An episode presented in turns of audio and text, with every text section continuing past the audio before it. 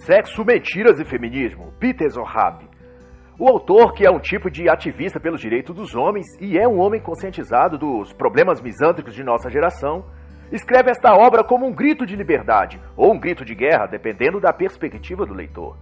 Tanto é que ele começa apontando os diversos e perversos motivos judiciais, sentimentais e sociais pelos quais essa sociedade pode ser denominada uma sociedade feminista. Porém, algumas reflexões depois, e ele estará chamando essa sociedade de algo bem pior, de feminazista, pois sua característica e todo ordenamento social e jurídico da civilização atual não apenas despreza os homens, como também odeia e persegue a classe masculina. Desde cedo, o autor vai apontar as Meninas, ainda jovens, aprendem a odiar os homens e a usá-los como peças descartáveis em seu repertório, ou caixinha de ferramentas, fazê-los trabalhar para elas, fazê-los dar prazer sexual, ou fazê-los conquistar bens materiais os quais elas vão se apropriar num divórcio ou tomar posse após uma falsa denúncia contra aquele homem. E logo na página 3 do livro, o autor vai trazer um relato triste e verídico que leva homens como Peter Zohab a engajar-se na luta pelos direitos dos homens e para promover a conscientização masculina quanto aos efeitos do feminismo na mente das mulheres e o que pode ser feito. Contudo, o próprio autor vai alertar, umas páginas à frente, que faça o que quiser ou puder os homens, mas o feminismo é imparável no mundo daqui por diante. E a história que o autor conta é que em 2001, um programa de notícias na TV, em pleno horário nobre, noticiou com o velho tom alarmista que as apresentadoras gostam de fazer quando se trata de acusar um homem de alguma coisa, e fazendo caras e olhares de nojo misândrico, enfatizou que um homem assassinara sua esposa por causa de uma discussão por um prato de arroz. Sob esse prisma, e isso foi o que quis mostrar aos jornalistas, o marido a matou porque é homem, e homens são maus. O prato de arroz é um mero recurso narrativo para enfatizar o quanto os homens são violentos e misóginos. Mas o fato destacado pelo autor é que ninguém diz o quanto de abuso, estresse e jogos emocionais esse homem precisou suportar até que chegasse ao seu limite. Ninguém prevê que uma mente afligida por humilhações, xingamentos e pressão de todo tipo está sujeita a sucumbir a um ato de insanidade ou violência repentina. Ninguém mata por um prato de arroz. Mata por anos de tormento emocionais, pressão psicológica e traições sentimentais ou financeiras prato de arroz foi apenas o que culminou naquele ato. Foi o estopim de uma crise que provável já se arrastava por anos. Além do mais, se o inverso tivesse ocorrido de a esposa matar o marido por causa de um prato de arroz, seria dito exato isso em defesa dela. Matou porque não suportava mais as humilhações dele. Ela o matou porque teve motivos, ou então ela apenas fez o que fez para se defender. E assim, uma gama de justificativas seriam ditas para se manter a aura de santidade que é posta sobre as mulheres. E no fim, o veredito seria o mesmo. O homem, mesmo morto, é mau. Morreu porque fazia coisas ruins para a mulher. A mulher o matou porque teve de se defender. É uma vítima desse mundo machista, capitalista e burguês. E nas palavras do autor, nossa sociedade está tão dopada pelo espírito feminista ou feminazista que não percebe a tendenciosidade da mídia ao pintar sobre o homem uma imagem constantemente negativa. Uma espécie de monstro que precisa ser eliminado. É assim que apresentam o homem.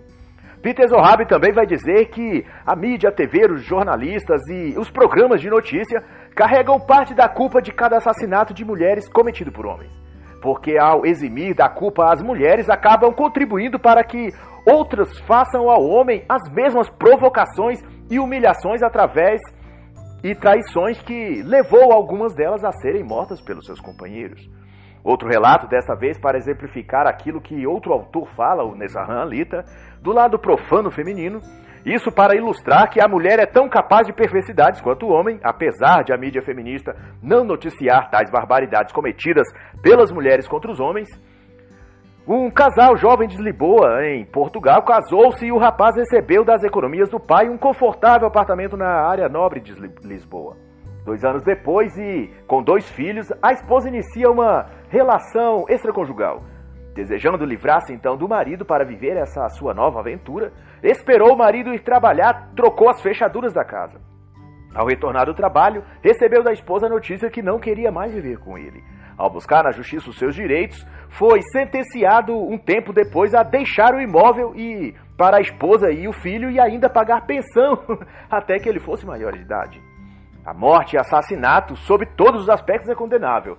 Todavia, a mulher que se comporta tamanha perversidade contra seu companheiro está dando a ele um nível de estresse e raiva que nem todos os homens são capazes de lidar de uma forma não violenta.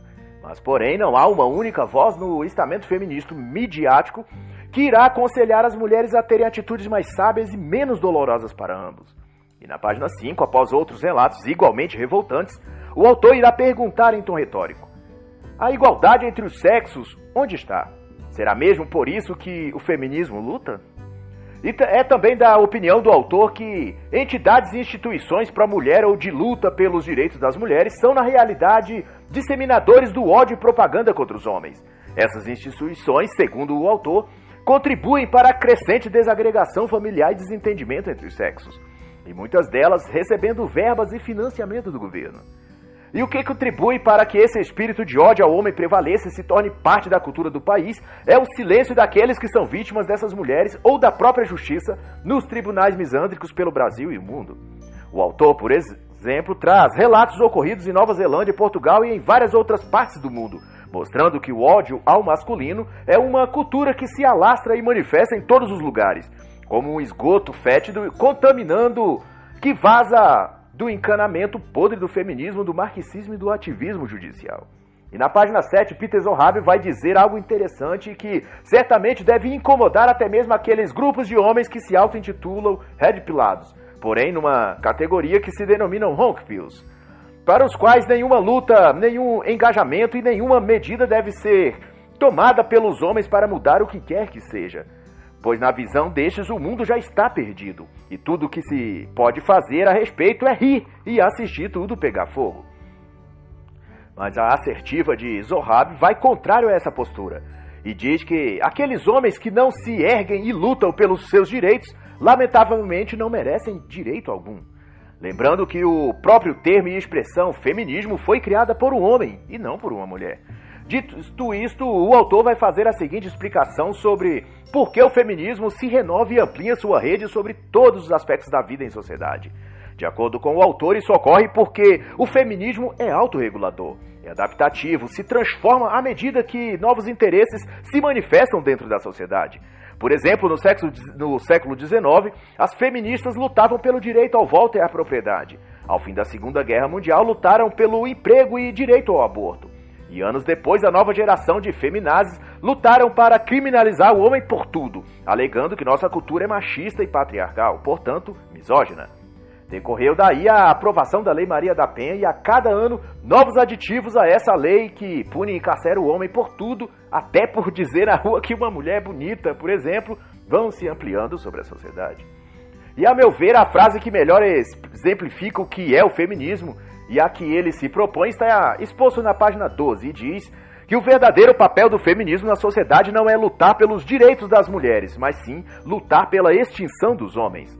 Ou seja, oprimir o gênero masculino não importa se são ou não culpados de alguma coisa. E no capítulo 1, chamado Narcisismo, Feminismo e Poder Político, Zohab vai dizer que nas estratégias de decisões no geral, as pessoas optam por aquilo que lhes é comum e familiar. Quando tem de escolher entre duas ou mais coisas, é justamente essa técnica que a publicidade usa para converter as pessoas a se tornarem consumidoras dos seus produtos, ou seja, repetem uma informação sobre aquele produto, normalmente uma característica real ou não, algo subjetivo que destaca algo emocional em relação àquele produto. Em relação a isso, eu cito para efeito de exemplo um famoso comercial de um chocolate na época de minha infância que dizia na voz infantil de uma criança: leite condensado caramelizado com flocos crocantes coberto com o delicioso chocolate Nestlé. Essa propaganda de TV penetrou no imaginário de milhares de crianças e jovens de minha época e marcou toda aquela geração. O mesmo efeito emotivo e sentimental é provocado na mente das pessoas, segundo o autor, quando as ideias e alegações subjetivas das feministas são repetidas continuamente na mídia, TV e internet modernos. Para Zohab, o poder do feminismo está na sua eficácia em repetir suas mentiras milhares de vezes. Isso faz com que as pessoas acabem criando um elo de ligação emocional familiar com aquela informação, fazendo com que tomem por verdade aquilo que escutam. Isso é, foram convencidas emocionalmente de que aquilo que dizem sobre os homens é verdade, mesmo que não tenham evidências de fatos que comprovem aquelas crenças, aquelas afirmações.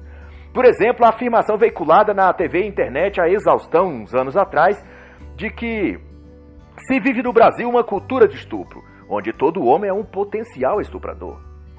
Desse tipo de mentalidade decorreu desde a Segunda Guerra um tipo crescente de dicotomia social, uma visão de oprimido e opressor, tendo o homem como opressor e mau e a mulher como oprimida e sempre vítima do homem. Essa perspectiva vulgar e manipuladora teve ascensão e predomínio na cultura e sociedade em geral. Porque após a Grande Guerra, os socialistas assumiram as academias e redações jornalísticas fazendo com que a cultura fosse toda moldada segundo seus padrões e viés interpretativo.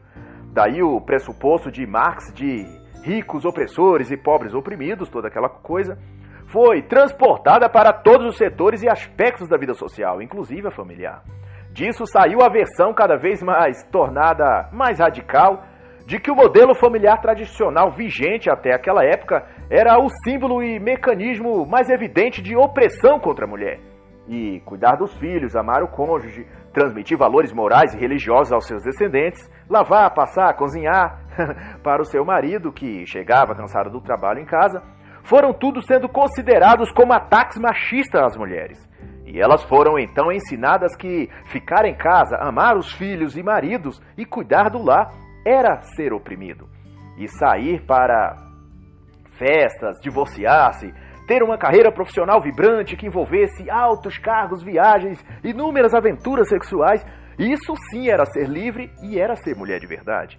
E devido ao enorme poder de convencimento da propaganda e rádio naquela época, assim como das revistas de moda e fofoca das grandes agências de publicidade, por tudo isso as mulheres aceitaram a proposta de se tornarem é, sua pior versão, enquanto acharam que estavam conquistando o mundo.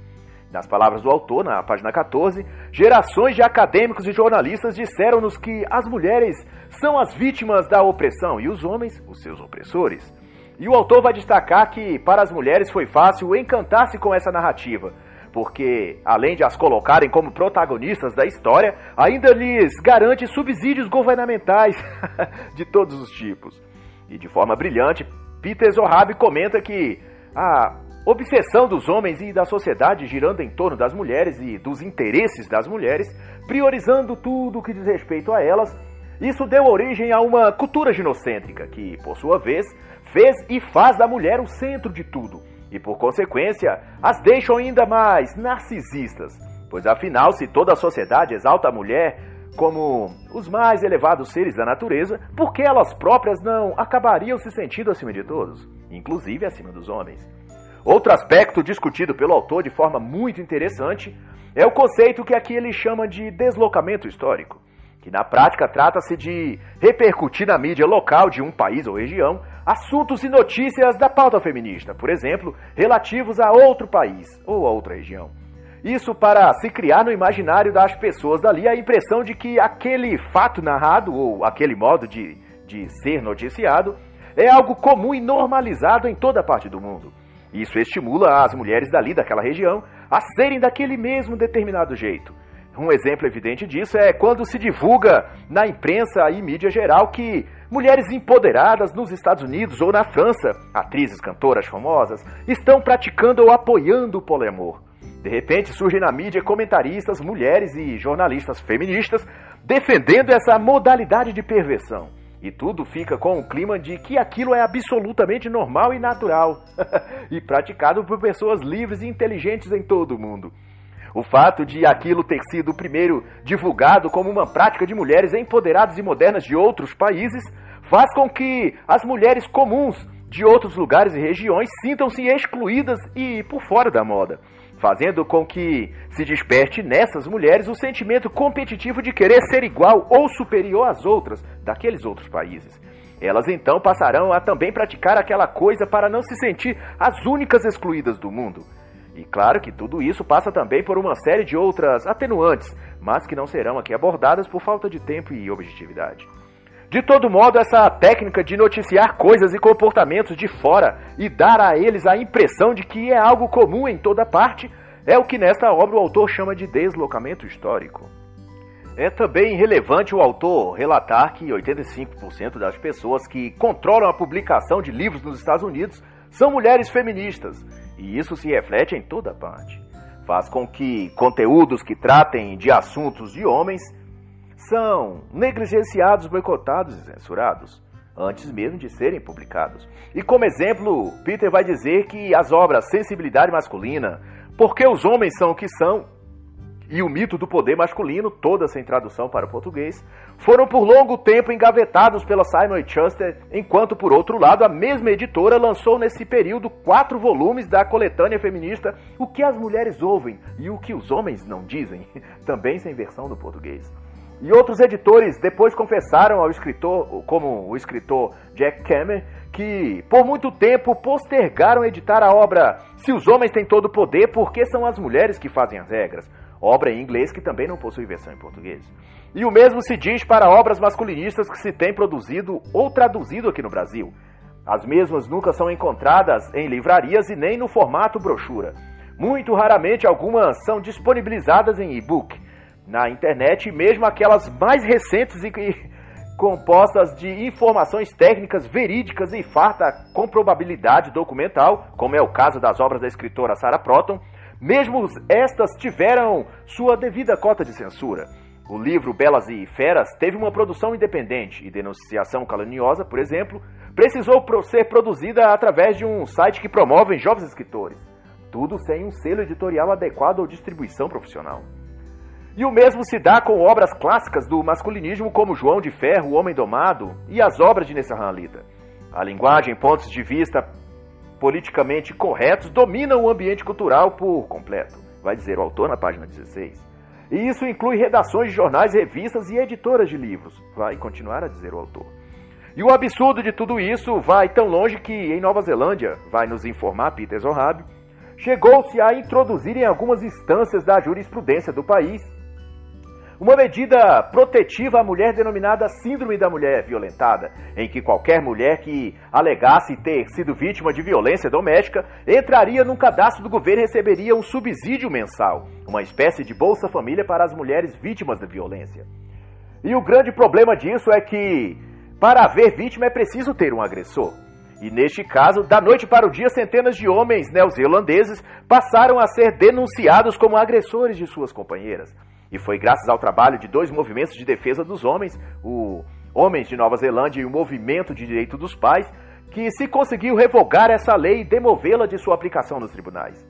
E por fim, Peter Zohab vai discorrer uma realidade que bem sabemos sua exata extensão sobre aqui em nosso país, que a atual sociedade é a tal ponto ginocêntrica que os desejos das mulheres é utilizado como parâmetro para exatamente tudo. Para se criar leis, para propor cotas para desenvolver designs de móveis ou de carros, para colocar nomes em ruas, avenidas, etc. e para quem se espanta e acha exagero de minha parte, em 2017, na capital do Espírito Santo, em Vitória, onde na época eu morava, uma reportagem de capa no jornal A Tribuna, de grande circulação em todo o estado, informava que arquitetas e engenheiras devidamente amparadas por autoridades políticas daquela capital e ginocêntricas estudavam a mudança de nomes de vários logradouros públicos e ruas da capital. Seria então removido nomes masculinos de ruas e avenidas e rebatizadas com nomes femininos. A justificativa era que haviam mais ruas com nomes de homens do que de mulheres. E toda a redação jornalística, é claro, aplaudiam a iniciativa dessas mulheres e da prefeitura. E Peter Zohab ainda vai dizer que, apesar de o feminismo ensinar as mulheres a se sentirem vítimas perpétuas dos homens, e uma categoria que vive oprimida, na realidade toda a sociedade está condicionada a fazer e cumprir todas as vontades e desejos das mulheres. Se criou uma sociedade em que as mulheres têm a faca e o queijo na mão, é o que vai, por fim, dizer o autor em, com toda razão. A situação masculina é de sempre perder. Será também outra afirmação do autor na página 24.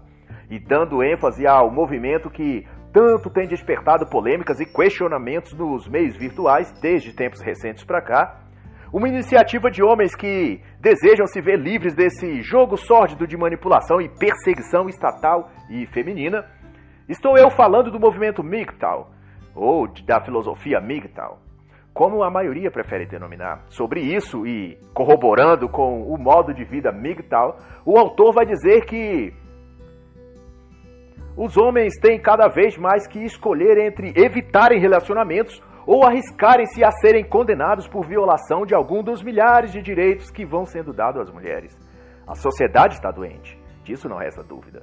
E um dos sintomas que melhor explicitam isso é sua insensatez e hipocrisia de negar o óbvio e forçar a acreditar na realidade paralela que criam o tempo todo. Por exemplo, se um homem assoviar para uma mulher na rua ou chamá-la de bonita ou mesmo de gostosa, é o mesmo que estuprá-la. Ou então, para citar um exemplo bem evidente e atual dessa disfarçatez hipócrita que se instalou na sociedade sob a desculpa de direito das mulheres, é a campanha que se promoveu por ocasião do Carnaval em 2020 em todo o país. Uma iniciativa de ONGs, artistas e ativistas feministas divulgou-se em todo o território nacional a campanha do Não é Não. ou seja, durante o Carnaval, as mulheres nuas ou seminuas que se insinuarem na, a um homem que agarrá-lo, rebolar diante dele, aceitar os beijos e amassos deles, mas de repente, no meio do coito ou das preliminares, ela disser não. Naquele mesmo instante, o homem deve parar o que estava fazendo e se retirar, porque um beijo ou um toque após a mulher dizer essa palavra configura o crime de estupro ou de violência contra a mulher, mesmo que o cara seja seu namorado. A campanha do não é não, na verdade, só exterioriza o que o autor Zygmunt Bauman já prescreveu há bastante tempo, que a sociedade está doente a um nível crônico e acometida por uma epidemia de insanidade triste e fatal. Não é não, é apenas mais uma das manifestações da loucura coletiva de uma sociedade que tá, está intelectualmente morta. Pois o que se está ensinando às mulheres da campanha Não é Não é que elas têm o poder de parar um carro em movimento numa ladeira. a destravar o freio de mão e pisar no acelerador e no meio do declive, com grito, parar o veículo. Isso é brincar com os estímulos masculinos. Ao provocar sua libido, estimulá-lo, acariciá-lo, levá-lo a um lugar esmo ou propício ao sexo e em seguida, quando esse homem estiver no auge de sua testosterona, simplesmente dizer não quero mais e achar que em dois segundos toda a máquina hormonal que o homem colocou em ação vai simplesmente desligar, é jogar com as emoções desse homem, o que cria um estado psicológico de profundo estresse e ansiedade. E nos mais jovens acaba causando-lhe um nível perigoso de insegurança. Esse jovem virá a ter crises de ansiedade e indecisão em sua rotina posteriormente. Não é não, é uma admissão, a meu ver, de que o mais sensato é os homens manterem se afastados das mulheres modernas e longe desse tipo de ambiente de carnaval, baladas, festas e micaretas. Pois tudo nesses lugares é projetado para elevar a mulher ao status de deusas e reduzir os homens a vassalos dessas mulheres, a escravos delas. Vede que os homens pagam a entrada nesses lugares, as mulheres têm cortesia. Os homens pagam as bebidas para as mulheres, pagam o táxi, pagam o Uber se forem sair. Os homens pagam o motel, pagam o jantar e mesmo depois de tudo, Basta a mulher dizer não é não e o homem tende a baixar a cabeça, colocar o rabinho entre as pernas e sair imediatamente como um escravo obediente servil. De modo geral, todos, desde as criancinhas na pré-escola até as universitárias, estão sendo passo a passo doutrinadas a enxergar os homens não como seres humanos, mas algo abaixo disso, como seres demoníacos. E o contexto disso é tão psicologicamente devastador aos homens que, ao se olhar a sociedade atual, de um lado se vê homens sem iniciativa, fracos, gaguejando para conversar, com postura corporal curvada e uma completa apatia e passividade para tudo. Enquanto a despeito disso, as mulheres se portam com extrema petulância e arrogância, se comportam como deusas, dando ordens e fazendo caras e bocas de desdém a tudo e a todos. Elas estão sendo ensinadas que o mundo é delas e os homens são seus escravos particulares. E Peter Zohab vai também enfatizar que essa cultura feminista, ginocêntrica e antimasculina é tão confusa e louca que só pode mesmo causar distúrbios psicológicos nos jovens e meninos ainda em formação. Vede neste caso que, ao mesmo tempo que as mulheres esperam do homem iniciativa, tanto no trato amoroso, sexual quanto nos demais, nas demais providências da vida, Ao mesmo tempo, essas mulheres exigem que os homens sejam dóceis e passivos, submetidos aos desejos e aos comandos delas. Porém, as duas coisas, os dois comportamentos, não podem coexistir e se manifestar numa mesma pessoa no mesmo momento. Cobrar de um homem que seja ativo e submisso, autoconfiante e obediente ao mesmo tempo é algo que o cérebro masculino dificilmente vai conseguir processar tudo isso. Sob o risco de sofrer uma quebra de padrão lógico tão intenso que esse jovem pode vir a sofrer ataques de fúria, de pânico, de ansiedade, de histeria, de apatia ou de exaustão mental. Movimentos ideológicos como não é não só existem para justamente isso, quebrar a simetria lógica masculina e ferir a estrutura psicológica do homem. Os engenheiros sociais por trás dessas iniciativas sabem disso. Aqueles que escrevem e idealizam as pautas feministas estão cientes disso. E as próprias mulheres são, em muitos casos, massa de manobra dessa agenda global feminista socialista. Na página 29, o autor vai esclarecer que toda essa política antimasculina e leis declaradamente misândricas advém do resultado da luta de ONGs e ativistas feministas que, em sua quase totalidade, são dirigidas por mulheres lésbicas. Para Peter Zohab, se essas mulheres fossem hétero e estivessem emocional e sexualmente envolvidas com homens, provavelmente não promoveriam todo esse ódio e misandria aos homens. E Zohab vai salientar ainda que o feminismo migrou suas ambições do contexto social e cultural também para o aspecto político. E, para além do discurso de igualdade entre os sexos, pretende agora ofertar poder para as mulheres acima de qualquer homem. Isso significa que as mulheres são ensinadas que não precisam se importar com as consequências de seus atos, pois o Estado, por meio das leis, irá protegê-las contra tudo e contra todos, inclusive de contra os homens. Nesse aspecto, não está errado alguns homens dizerem que na realidade as mulheres atuais são casadas com o Estado e não com o homem.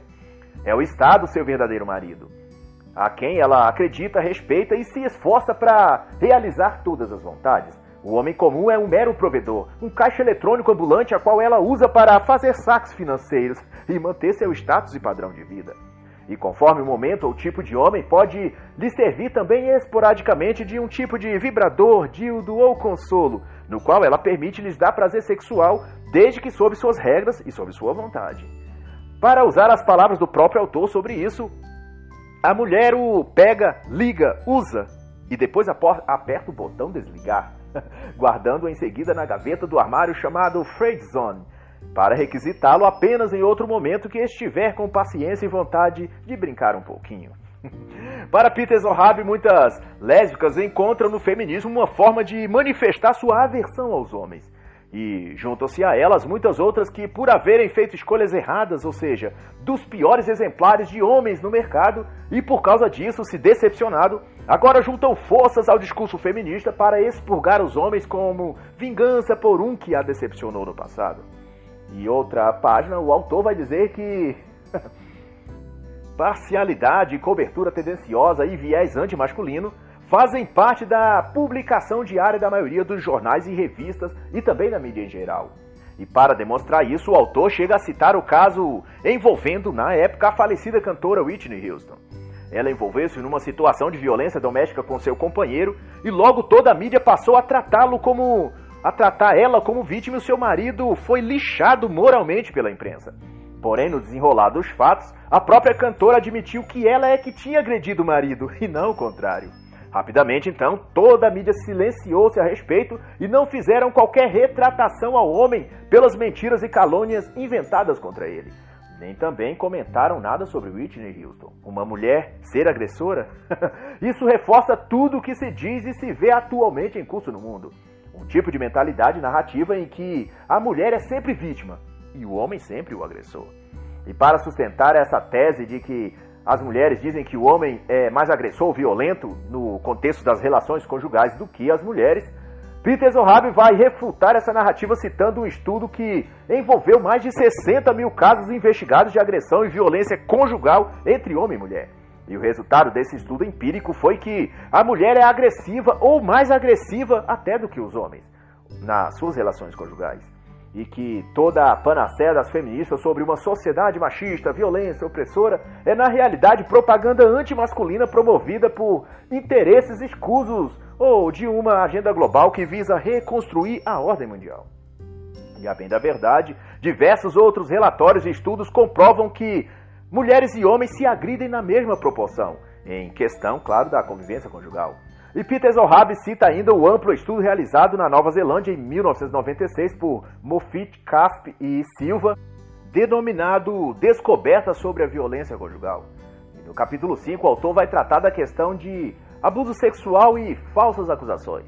E de posse de pesquisas e relatórios documentais, vai dizer que as mulheres são ou podem ser tão abusadoras quanto os homens. Mas, porém, a mídia feminista tem dado aos homens o estereótipo de abusadores e às mulheres o status de vítimas dos abusos. Para uma mulher, vai dizer o autor, é bastante fácil dizer, após a consumação do ato sexual, que foi algo contra sua vontade, principalmente se ela for menor de 16 anos e o fato vir a público. Pois, para não ficar mal falada ou ser punida pelos pais ou colegas de escola, que zombarão dela, chamando-a de puta, vadia, esse tipo de coisa, é mais fácil para ela do que para o homem livrar-se desse tipo de exposição vexatória, dizendo que foi então abusada ou violentada por aquele homem. Em fevereiro de 2020, o portal de notícias da Rede Globo G1 de Santarém, no Pará, por exemplo, noticiou que um homem havia sido condenado a nove anos de prisão por estupro, preso desde dezembro de 2019. A suposta vítima, uma adolescente, admitiu que havia mentido sobre o padrasto ter passado a mão em suas nádegas, apenas para se vingar da mãe, porque filha e mãe haviam se desentendido naquele período. O padrasto, vítima inocente, recebeu falsa acusação que foi prontamente acatada pela justiça, e mesmo depois de a falsa vítima, a adolescente, ter sido ouvida no inquérito, ter escrito de próprio punho sua admissão de falsa acusação, o homem ainda continuava preso. E exemplos como esse se repercute mundo afora, todos acobertados pela mídia e, e adornados com o ódio misândrico dos jornalistas feministas do rádio, TV e da internet. Vale lembrar aqui o icônico caso também do jogador Neymar em 2019, um caso explícito de falsa acusação. Outro caso também notório é o do ex-diplomata Sérgio Tiller, que recebeu falsa acusação de sua ex-companheira e atriz da Rede Globo, Cristiane Machado. Um caso emblemático também ocorrido em fevereiro de 2020 e de repercussão nacional foi amplamente divulgado como assédio em todos os veículos de comunicação por jornalistas feminazistas, como as do SBT, onde as duas apresentadoras do telejornal alardearam sua revolta e indignação ao noticiar que o mascote do Galo, o time feminino de futebol Atlético Mineiro, ao entrar em campo com as jogadoras, segurou na mão de uma delas e a rodou levemente como num passo de dança. Para a mídia misândrica, o mascote olhou para a bunda da jogadora e, como acusavam o pobre rapaz de ter olhado para a bunda da jogadora, Diziam que ele é um abusador, um assediador machista e chamavam, clamavam por justiça. O mascote foi então demitido sem chance de defesa, mas apesar de sua demissão, as feministas do telejornal pediam ainda mais punição contra ele. Mas na verdade, o único crime desse rapaz foi olhar o corpo de uma mulher, chegar perto dela ou mesmo admirar sua beleza. Essa é a primeira vez que um homem é punido sumariamente por olhar uma mulher. E para aquelas que insistem em não entender por que alguns homens têm se tornado MGTOW, que esse episódio sirva de resposta.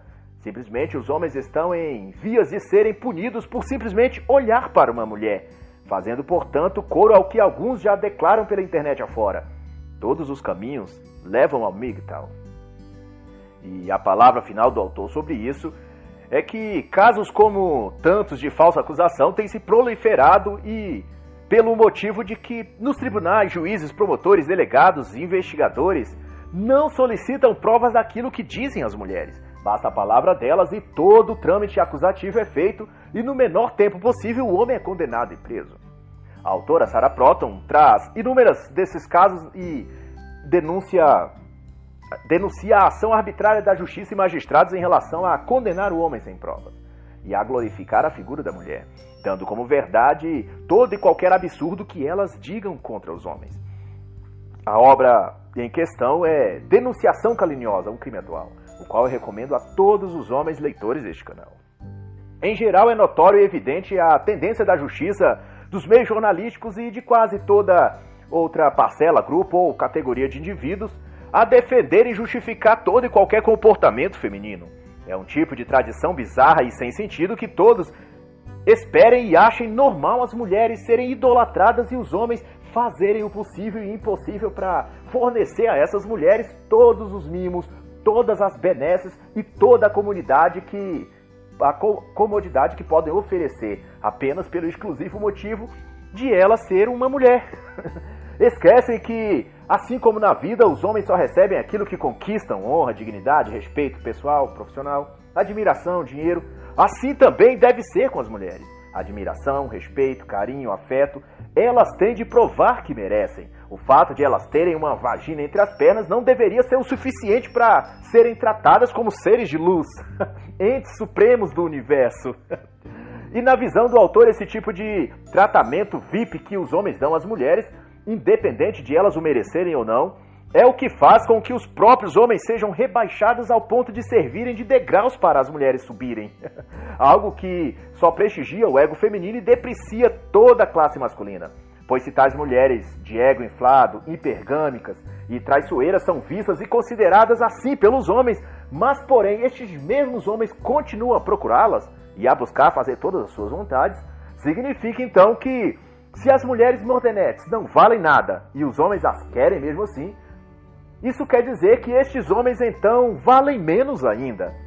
Isto é, se essas mulheres com o perfil qual trata este livro são, apesar disso, rodeadas de homens para paparicá-las e adorná-las de elogios e de cobiça, então estes homens se autodeclaram inferiores a elas. Pois mesmo a merda evacuada pelo gado no pasto possui seus admiradores, que são besouros e moscas que a rodeiam. Portanto, toda vez que pensar que determinada mulher ou grupo de mulheres são uma merda para você, pense e repare se você não está neste caso sendo a mosca ou besouro a rodeá-la. Pois aqueles que não são moscas ou besouros simplesmente não se ocupam de visitar o pasto e sentir o cheiro de estrume, para depois criticar e escrever textos na internet sobre a fetidão dela. Acaso não sabe que essa é a função natural do esterco? Deixe a merda para as moscas. Então viva longe do pasto. E Peter vai ressaltar na página 75 que a sociedade, de modo geral, criou para si uma redoma projetiva em torno da mulher, que reflete nelas a imagem de um ser quase divino, cujos homens devem venerar e realizar todas as vontades. Alguns masculinistas tentam rastrear a origem dessa idolatria à mulher e culpam o tradicionalismo católico por estender os dogmas e devoção a Maria, mãe de Jesus, chamado no catolicismo de Mariologia, para além do âmbito religioso, fazendo com que tudo aquilo que se crê acerca de Maria de Nazaré da Bíblia fosse projetado também para todas as mulheres comuns da sociedade. E dentro dessa interpretação, todas as mulheres personificam de alguma forma a donzela submissa, honrada e esplendora mãe de Jesus. Mas, teologia à parte, o que se vê é que as mulheres modernas estão mais parecidas com Lúcifer do que com a mãe de Jesus. E se, portanto, querer se atribuir às mulheres algum personagem bíblico, que a chamemos então de besta do Apocalipse. e demos a ela o número 666, sete cabeças e dez chifres. E bem provável que essa imagem seja mais bem parecida com a maioria das mulheres modernas do que qualquer outra figura da Bíblia. E no capítulo 7, Zohab vai tratar sobre a questão da disparidade salarial entre homem e mulher. E o mito de que as mulheres podem fazer tudo que o homem fazem, e de modo muito melhor, como elas dizem. No mundo real se cobra cada vez mais dos homens do que das mulheres, e dá-se a elas, às mulheres, vantagem em tudo, para que elas se projetem mais na sociedade do que os homens. Ainda assim, elas nunca acompanham o ritmo masculino. Tudo que afirmam ser de superior aos homens não passa de propaganda feminista. Mulheres aposentam-se mais cedo que os homens, recebem cotas em empregos públicos, privados, em concursos, universidades, em partidos políticos. Quando de provas de aptidão física ou competições esportivas, elas não competem em igualdade de condições, têm sempre vantagens do percurso menor, de quantidade menor de repetição, ou tempo ou postura melhor. Bom, tudo que que se diz de a mulher fazer tudo que o homem faz e melhor é mito. é apenas para manter a população cativa de um tipo de imagem idólatra a respeito da mulher. Mas no fundo é tudo uma grande mentira. Tudo isso é chamado de política de equiparação dos papéis sociais dos sexos, vai dizer o autor. Mas apesar do nome bonito, se traduz no bom e velho português em ilusão de ótica, mentira deslavada para diminuir os homens para que as mulheres pareçam maiores.